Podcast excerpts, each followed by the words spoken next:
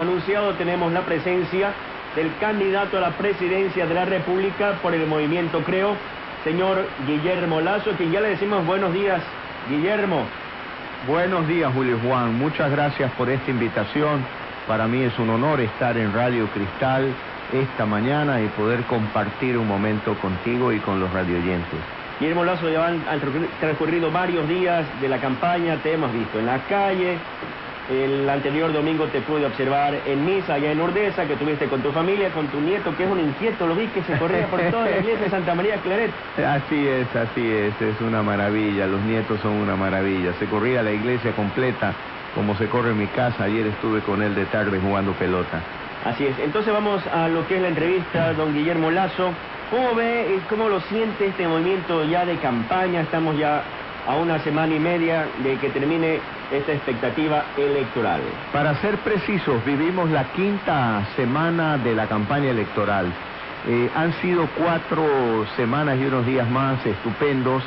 Ciertamente que sentimos la inequidad, esta cancha inclinada con árbitro comprado y con cierto público pagado, pero en la realidad eh, lo hemos podido compensar gracias a nuestras propuestas, gracias a este estado de ánimo, con mucho entusiasmo, con mucha alegría, para decirle a los ecuatorianos que tendremos la oportunidad del cambio el 17 de febrero, un cambio para vivir con esperanza en el Ecuador. Yo lo recuerdo a quienes nos escuchan, que fue una de mis propuestas la que llevó al gobierno a incrementar el bono de desarrollo humano de 35 a 50 dólares. La hice el 29 de septiembre en Picuazá, y el gobierno se tomó mi propuesta. Asimismo, yo hubiera deseado que él tome mi propuesta de eliminar nueve impuestos en el Ecuador, porque aquí a quien le ha ido bien en los últimos seis años es al gobierno, pero no le ha ido bien a los ecuatorianos que cada día los que pueden trabajar tienen que trabajar más para pagar más impuestos para que al gobierno le vaya bien. Pero, en todo caso... usted está hablando de impuestos, pero hemos visto la respuesta inmediata por parte de autoridades del gobierno, en especial del director del Servicio de Rentas Internas, don Carlos Marx Carrasco, eh, que accedió el, el, lujo de una mini cadena en espacios informativos, de decir que esos impuestos no se pueden bajar, que usted poco más y está loco. Bueno, esa es la manera eh, prepotente, ese es el estilo prepotente que tiene este gobierno. Ellos no pueden con calma explicar las cosas, sino que pretenden insultar como bravucón de barrio, esos que se acercan y, pegan un grito y al final pretenden amedrentarlo. Pero bueno, yo les he demostrado con claridad que esos dos mil millones de dólares que yo propongo de eliminación de impuestos representan apenas el 17% del total de la recaudación tributaria y además esos dos mil millones de dólares sirven para incentivar a los sectores productivos a llevar adelante nuevos proyectos que generen empleo en el Ecuador. ¿Qué es lo que están esperando los ecuatorianos? Una oportunidad de un empleo. Mire usted, en este momento ya son las 7 y 5 de la mañana. Eh, muchos en la costa eh, estamos en época de vacaciones, muchos jóvenes están por ahora descansando, pero muchos padres de familia no tienen dónde ir a trabajar en este momento. Algunos vienen aquí a los bajos de Radio Cristal para pedir una ayuda, otros se quedan en sus casas eh, el ama de casa, la madre de familia, vive angustiada y preocupada porque el esposo no consigue un empleo. Ella trata de buscar a través de Avon, Jambal, una oportunidad para un trabajito, pero sufre la madre de familia cuando el esposo no puede ir a trabajar porque no tienen dinero para comprar alimentos. ¿Qué están esperando ellos? Un empleo. ¿Quién genera un empleo? Las empresas. ¿Cómo generan las empresas empleo? Cuando tienen dinero en el bolsillo para poder llevar adelante un nuevo proyecto. Por eso yo planteo la reducción de impuestos. Se me decía, ya no lo dicen porque ya cayeron en la mentira. El presidente decía, el candidato Correa decía que el impuesto a la salida de divisas solo lo pagaban los bancos, los ricos y los especuladores financieros. Ya le demostré yo que no es verdad, que el impuesto a la salida de divisas lo paga aquel que compra hasta un tomate, porque ese tomate ha sido producido con insumos agrícolas importados, con maquinaria agrícola importada, y así se va trasladando en el costo de los productos y eso impacta en el precio de venta. Un tomate, un aguacate ha subido entre el 20 y 25% de precio en lo que va del año del primero de enero para acá. Por eso es necesario eliminar el exceso de impuestos para mejorar el costo de la vida, para generar empleo y oportunidad a la familia ecuatoriana. Ya son las 7 de la mañana con 7 minutos, 7 horas con 7 minutos, en compañía del candidato a la presidencia de la República, señor Guillermo Lazo. Vamos a conversar de otro tema. Vamos a la campaña directamente. Hemos visto a usted en su recorrido casi todo el país, por no decirlo todo.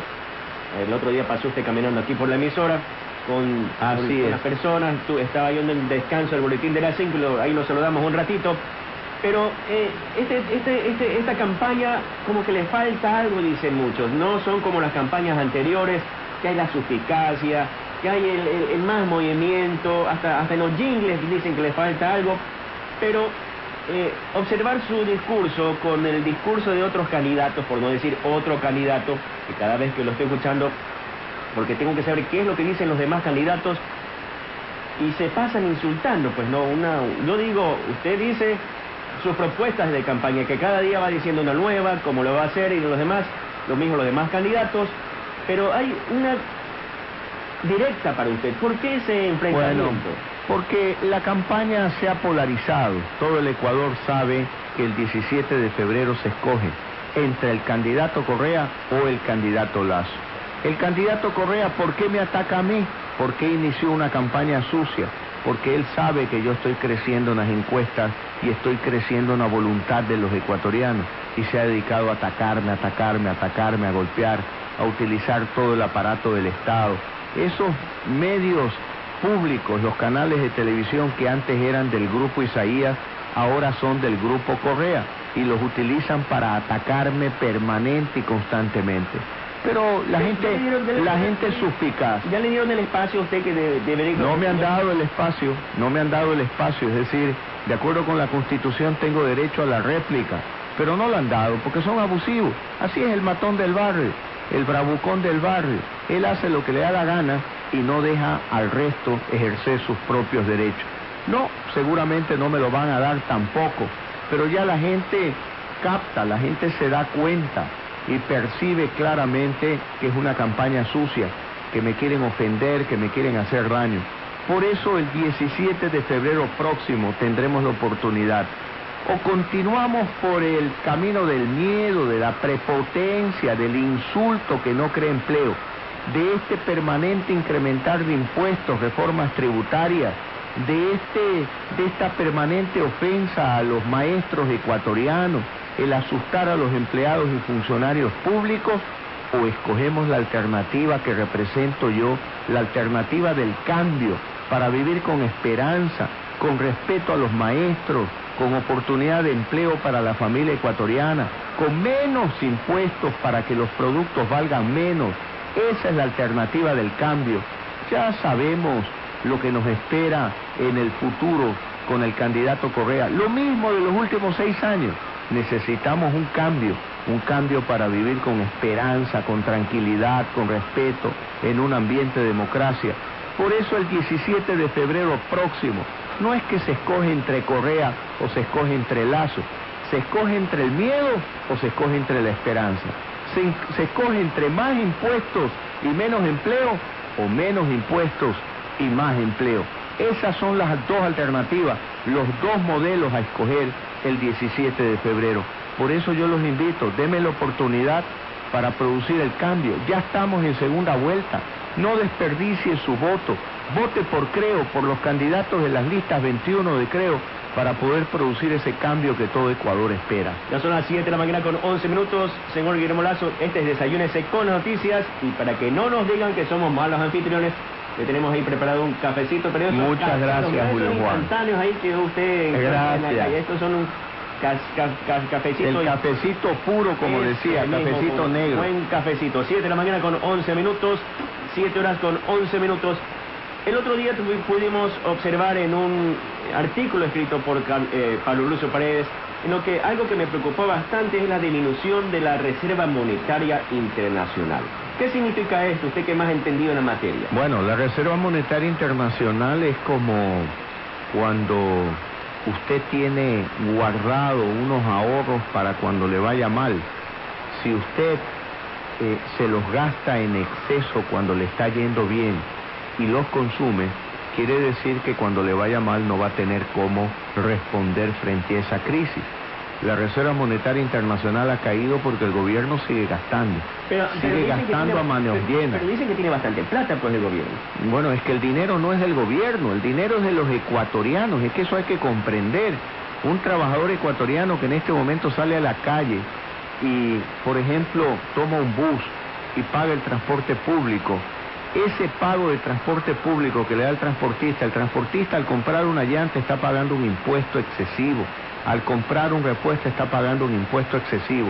¿Dónde va el dinero? Al gobierno. El gobierno dice que él es el rico, claro, él es el rico, con ciudadanos pobres. Entonces, cuando mañana hay una crisis, ¿quién va a sufrir? El ciudadano de a pie, la señora que nos está escuchando ahorita, ella es la que va a sufrir. Por eso hay que manejar con prudencia los recursos de los ecuatorianos, que no es del gobierno, ni menos del presidente de la República. Es de todos nosotros, los 14 millones y medio de ecuatorianos que hemos confiado y que aparentemente están gastando más de lo que deben, desprotegiéndonos para cuando venga la época de las vacas flacas, no haya pues una crisis en el Ecuador como la que hubo en el año 99. La zona 7 de la mañana con 13 minutos, 7 horas con 13 minutos. Señor Guillermo, no hay que dejar de reconocer que, por ejemplo, hay bastantes carreteras bien realizadas, eh, algo o poco ha mejorado el sistema hospitalario, pero algo que sí afecta y nos afecta, nos afecta para quienes vamos de compra semanalmente, es que, por ejemplo, yo iba con 50 dólares a un supermercado, al mercado, voy a la siguiente semana y, oh sorpresa, ya tengo que ir con algo más de dinero y a la siguiente y un poquito más dinero y menos productos. Es, yo no entiendo qué es lo que está sucediendo. Me dice que el gobierno, el otro día vino un funcionario del gobierno, le dije lo mismo y me dicen, no, yo no me he enterado de nada porque no voy al mercado o al supermercado. Claro, es que ellos no van al mercado, no es que están ganando tanta plata que mandan a comprar al chofer, mandan a comprar a los asistentes y ganan tanto dinero que precisamente ellos están bien, los del gobierno. Lo que están mal es todos los ecuatorianos eh, que pagan impuestos. Ese es el problema que, existe en el Ecuador. Por eso necesitamos un cambio de modelo donde el ciudadano mejore su bienestar y no tengamos el modelo del gobierno rico con los ciudadanos pobres. Las carreteras, claro, muy bien que se hayan mejorado las carreteras, si ese es el dinero de todos los ecuatorianos. Pero no por mejorar una carretera el presidente adquiere el derecho de insultar a los maestros, de faltar el respeto a los medios de comunicación, de actuar con prepotencia. Si ese dinero no es de él, es dinero de todos los ecuatorianos. Lo que nosotros pagamos, aún el petróleo, es de todos los 14 millones y medio de ecuatorianos. Yo me pregunto, ¿los ecuatorianos tenemos certeza de que se está negociando el petróleo de acuerdo con el interés de todos nosotros o por ahí hay unas cadenas de corrupción que se están llevando parte del petróleo y por eso, por permitir que se lleven parte del petróleo, nosotros tenemos que pagar impuestos y aquellos que se lo llevan ni siquiera tienen RUC, no pagan impuestos y a ellos no se les dice ni una sola palabra porque son los poderosos de siempre que se benefician de cada gobierno. Siete de la mañana con 15 minutos, siete horas con 15 minutos. Estamos en entrevista con el candidato a la presidencia de la República, señor Guillermo Lazo. Hablando de petróleo, usted anunció que en su gobierno este tema del Yasuní, el Yasuní, ese petróleo se iba a quedar ahí. Así es, porque debemos de respetar la naturaleza. Y voy a poner un ejemplo, una analogía. Cuando un padre de familia tiene su casa en orden, tiene su comedor en orden, su dormitorio en orden, tiene su pequeño televisor, la cocina, el refrigerador, no sale por donde los vecinos y les dice, mira vecino, si no quieres que yo le entre a patada a mi televisor, dame plata. Y el vecino le dice, bueno, ese es tu problema, si quieres darle patadas al televisor, yo plata no te voy a dar. Eso es igual con el Yasuní, decimos, yo conservo el medio ambiente solo si del exterior me dan plata. Y si no me dan plata, hay que destruir el medio ambiente. No, pues un padre de familia responsable no es que si el vecino no le da plata, rompe la refrigeradora, no. Él cuida su hogar, cuida su casa, actúa con dignidad. Eso es lo que tiene que hacer el Ecuador, actuar con dignidad y proteger el medio ambiente del Ecuador sin depender de lo que hagan o dejen de hacer en el exterior. Hay que actuar con dignidad. Por ejemplo, ese es un gasto que se puede ahorrar. Hay una comisión que la preside la señora Baki. Viajan por todo el mundo, almuerzos, cenas de lujo, en Las Vegas, en Hollywood, con artistas de cine, con famosos en Nueva York, la pasan una vida maravillosa a costa del dinero que aportamos los ecuatorianos. Y cuando regresa, ¿con qué regresa? Con el sombrero vacío porque no le han dado ni un solo centavo. Y siguen con este cuento, ya son seis años de este cuento, de que esperamos que nos den plata y no explotamos el Yasuní. Mi propuesta, no vamos a explotar el Yasuní. Aunque nos den dinero o no nos den dinero, no vamos a explotar el Yasuní. Por eso yo digo que la señora Baki y la comisión se vaya buscando desde ahora un negocio, porque yo no voy a permitir que así como se gastó en el gobierno de Lucio Gutiérrez 16 millones de dólares en el concurso de Miss Universo, no voy a permitir que siga gastando dinero de los ecuatorianos en pura farra, pura fiesta, puros almuerzos, pura cena y al final del día no consigue absolutamente nada. Ya son las 7 de la mañana con 17 minutos 40 segundos en Radio Cristal de Guayaquil. Usted estaba hablando en el transcurso de esta entrevista de los maestros. ¿Qué propuesta tiene para el sector del magisterio, los maestros en general? Lo primero, respetar al maestro ecuatoriano. Nadie en mi gobierno lo va a llamar tirapiedra. Volveremos al horario pedagógico. Trabajaremos en actualizarnos en la jubilación que le corresponde al magisterio ecuatoriano, cumplir con esas obligaciones del Estado frente al maestro. Luego lo vamos a incluir en la reforma educativa, junto con los padres de familia. Vamos a llevar adelante procesos de capacitación al maestro, pero sin humillarlo, porque eh, si queremos mejorar, de eso se trata, pues, que no tengan ningún problema en asistir a cursos de nivelación, de capacitación, pero sin ofenderlo, sin decirle, oye, si no vas te voto, o si no aprendes te voy a humillar. No, en lo absoluto. Todos los ecuatorianos tenemos que llevar adelante un proceso de mejora continua. El maestro también, pero en un ambiente de respeto. Yo me comprometo con el maestro ecuatoriano, lo he dicho repetidas ocasiones, en repetidas ocasiones y lo vuelvo a repetir ahora, serán respetados. El otro día caminando por Quito, me paré frente al Colegio Femenino Espejo y ahí, con micrófono en mano, a lo lejos dialogué con un grupo de maestros y les dije, ténganlo por seguro, en mi gobierno se los va a respetar, nadie los va a tratar con la prepotencia con la que los han tratado, nadie los va a tratar de tirapiedra. Y ellos muy contentos me dijeron, vamos a votar por usted, no vamos a desperdiciar nuestro voto, no perdemos el tiempo, hay que votar por Lazo porque ellos comprendieron cuál era mi mensaje. Igualmente a los servidores públicos, aquellos a los que se les tiene, se los tiene presionados con el decreto 813 de la renuncia obligatoria. A muchos de los que han sido despedidos los vamos a reincorporar porque no es posible ese tratamiento injusto para ser reemplazados por los clientes políticos del gobierno. Hay que respetar a la familia ecuatoriana, un funcionario público es un padre de familia, es un esposo, tiene sueños, tiene ilusiones y no puede ser que de la noche a la mañana se lo vote de su puesto y encima se lo acuse de corrupción para justificar el despido.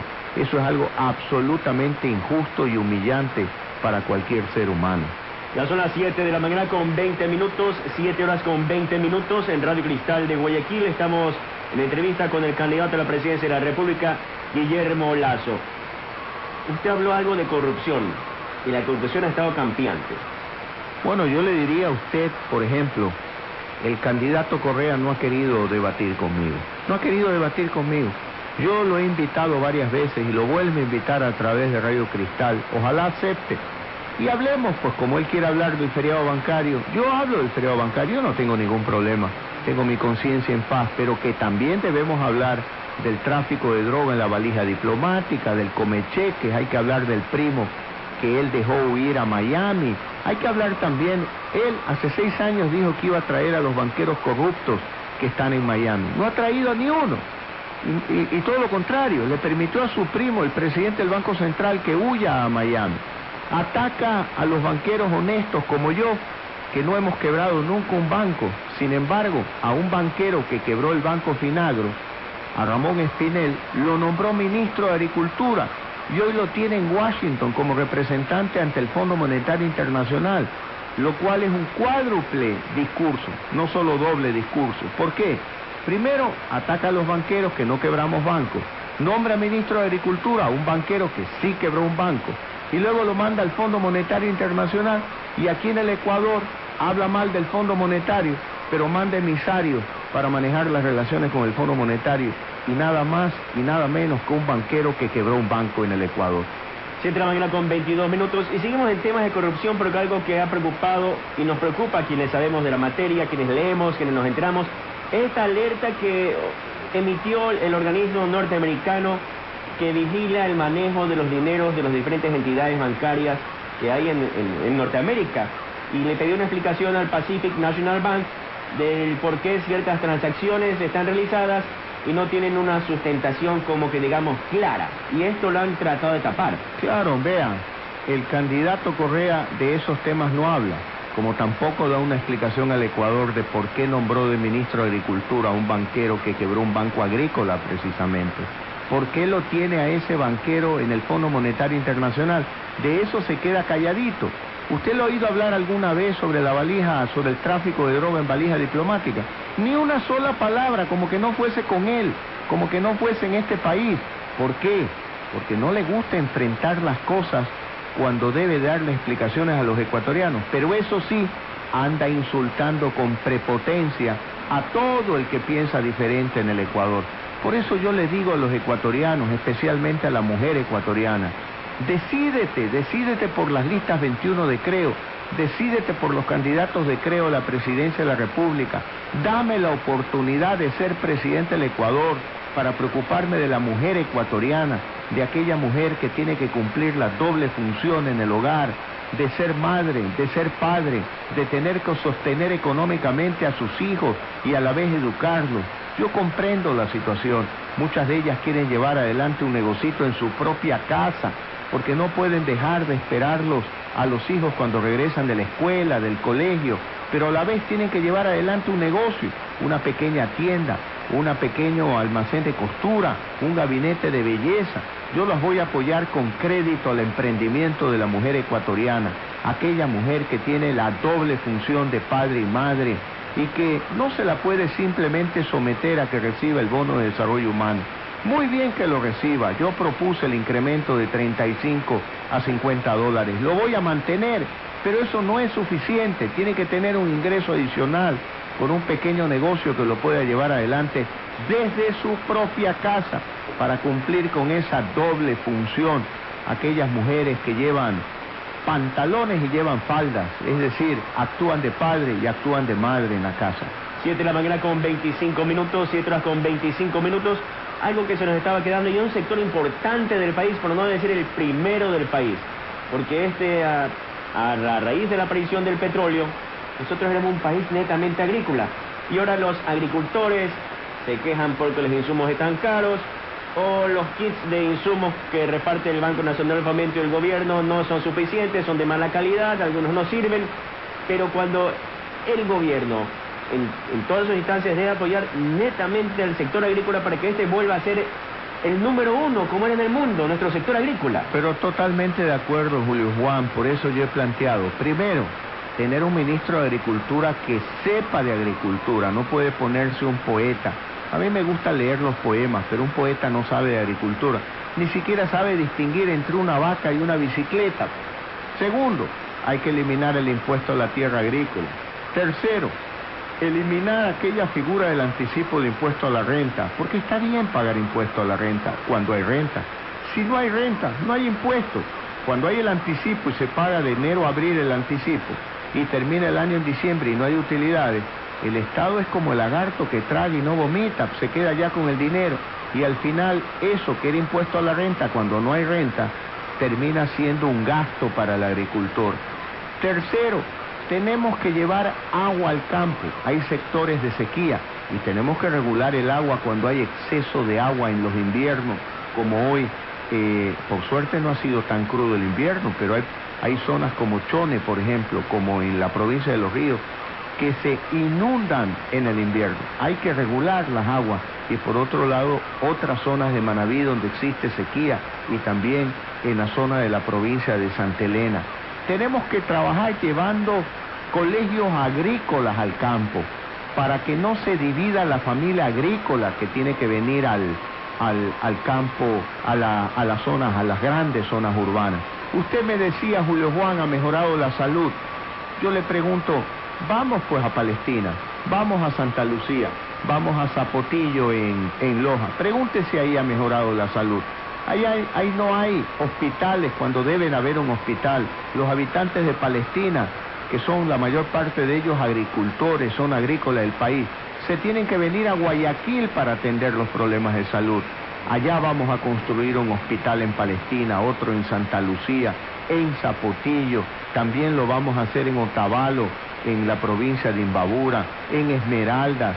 Por ejemplo, vaya a ver en este invierno Esmeraldas. No ha sido duro el invierno y ya usted ve lodo en las calles de Esmeraldas. Casas destruidas. casas destruidas. Hay que trabajar con los alcaldes para mejorar el entorno de las ciudades. Hay que trabajar también en Borbón, en Esmeralda. Hay que trabajar en Barbones, en, la, en el cantón del Guabo, en la provincia del Oro. Eh, el Ecuador no solo es Guayaquil, no solo es Quito, no solo es Cuenca. Hay 221 ciudades en el Ecuador y mi gobierno va a apoyar a cada una de las 221 ciudades porque yo voy a eliminar la sabatina del insulto y la prepotencia. La voy a cambiar por el sábado el sábado de trabajo con cada uno de los alcaldes del Ecuador para poder tener tan bellas ciudades como Guayaquil en el resto del Ecuador, con el apoyo decidido de mi gobierno, trabajando de la mano con cada alcalde, independientemente de la afiliación política que tenga el alcalde. ¿Usted no tiene nada en contra de Guayaquil? Yo no, yo no solo que no tengo nada en contra de Guayaquil, yo tengo mucho a favor de Guayaquil, a favor de Guayaquil, de Quito, de Cuenca, de Manta, soy ecuatoriano, mi padre nació en Quito, mi madre en Puerto Viejo, yo en Guayaquil, y como muchos guayaquileños soy orgulloso de esta bella ciudad que ha mejorado eh, con las últimas administraciones eh, municipales. Con gusto veía una publicidad del municipio que va a construir más fuentes de agua para diversión de los guayaquileños. Veo el trabajo en todas las zonas de la ciudad y donde falta, a mí no me preocupa porque ya veo que existen planes municipales para llegar a los lugares donde falta todavía pavimentación en algunas calles de la ciudad. Pero veo que hay una acción, pero hay otras ciudades del país abandonadas. El otro día estuve en, el, en Salitre, por ejemplo. Las calles lodosas. Y ahí usted no ve pues que hay esperanza de una acción municipal como si la hay en Guayaquil. Allá estaré como presidente de la República trabajando con el alcalde Salitre. No importa, yo sé que es de Alianza País, pero a mí no me preocupa la afiliación política. A mí lo que me preocupa es la calidad de vida de los ciudadanos ecuatorianos. Tenemos que trabajar en un proceso de descentralización, en inversión en salud, en educación, como le he dicho, crear colegios agrícolas para el campo, llevar hospitales a, eh, a Santa Lucía, Palestina, Zapotillo, como ya lo he dicho, en la zona de la península de Santa Elena, en Libertador Bolívar, llevar eh, a Chanduy eh, también eh, centros y subcentros de salud que funcionen verdaderamente. Eso es lo que yo tengo pensado para mi gobierno. Trabajar para todos los ecuatorianos bajo un principio de descentralización, proponiendo leyes como la que he planteado, eliminar nueve impuestos por dos mil millones de dólares para que queden en manos de los sectores productivos, promover las zonas francas de salud, liberalizando el pago de impuestos a la renta de por vida, la nueva inversión en nuevas clínicas y hospitales del Ecuador para construir nuevas clínicas, nuevos hospitales y que a cambio nos den un 25% de la capacidad instalada para servicios gratuitos de salud a los beneficiarios del bono de desarrollo humano. También promover el turismo en el país para generar empleo algunos cortos de vista cuando se van a las playas dicen qué bonitas las olas, cómo terminan en la arena. Cuando yo voy a las playas no solo veo el océano Pacífico, veo que hay atrás, atrás está el Asia, está Japón, está la China, está Corea. Allá les, les hace falta tierra para turismo y para diversión.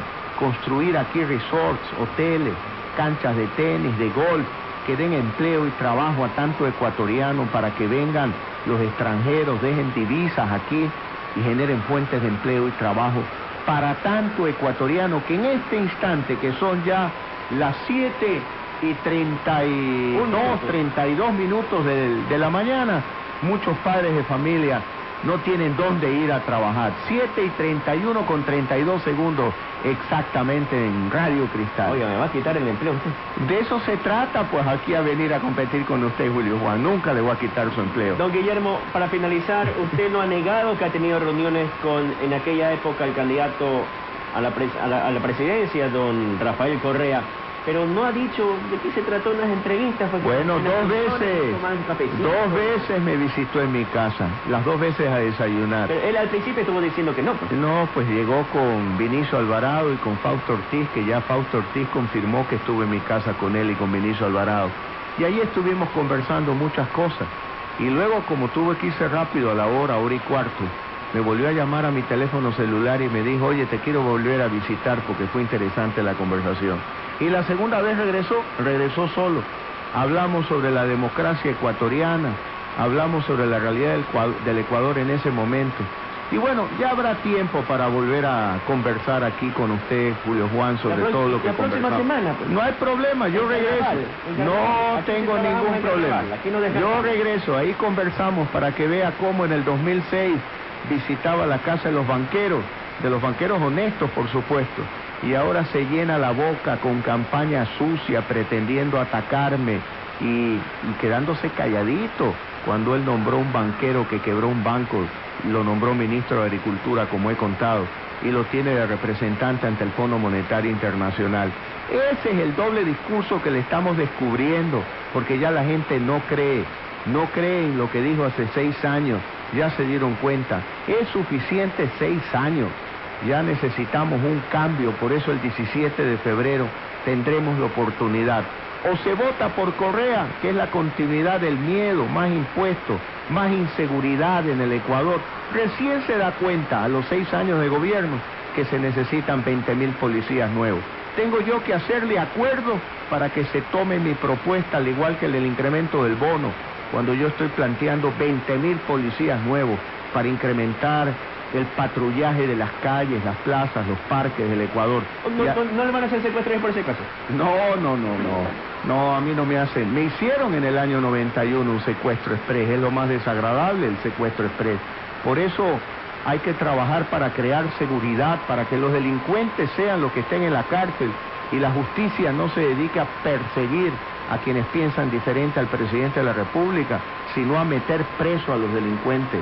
Y hay que apoyar a la Policía Nacional, darle todo el respaldo político como yo le voy a dar para que actúe de manera anticipada al delito y capture a los capos de la mafia para que los lleve a las cárceles y les haga pagar las penas que debe de pagar por los delitos cometidos. Hablando usted, de, está hablando de capos y algo que nos decían, no, aquí no hay nar- nada de narcotráfico, no hay ni avionetas, no pasan, y, y los, los- los radares chinos nos hacen chinos porque los radares chinos siguen nos haciendo chi- chinos a nosotros. Pero vea, Julio Juan, ¿por qué no le invita al candidato Correa que venga aquí a Radio Cristal?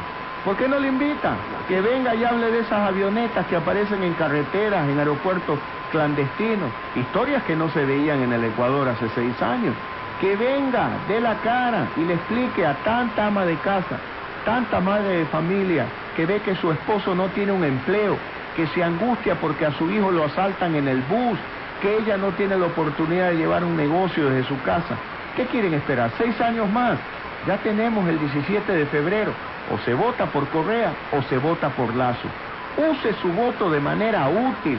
Vote por el cambio para vivir con esperanza, dejar atrás el miedo, el desempleo, el incremento de impuestos, la inseguridad y vivir un nuevo Ecuador, ese Ecuador de la esperanza y la alegría, en democracia, en libertad en el país. Agradecemos su presencia, Guillermo Lazo. Lo esperamos la próxima semana. Gracias, Julio Juan. estamos- Regreso. aquí estamos en Yo vengo. no se. Muchas gracias. Estamos Vendré 24 también acá. día. Yo estoy trabajando también los siete días a la semana, desde las 5 de la mañana hasta las 10, hasta las 10 de la noche. Luego ya me A a descansar un el poquito. Cuerpo, el cuerpo hay que hacerlo descansar. Sí, sí, claro, hay que descansar un poquito para con ganas y esfuerzo seguir defendiendo estas ideas que van a producir un cambio, que van a crear empleo con menos impuestos en el Ecuador. Hablaremos temas interesantes la próxima De acuerdo, Julio Juan. Un abrazo para usted. Ya retornamos con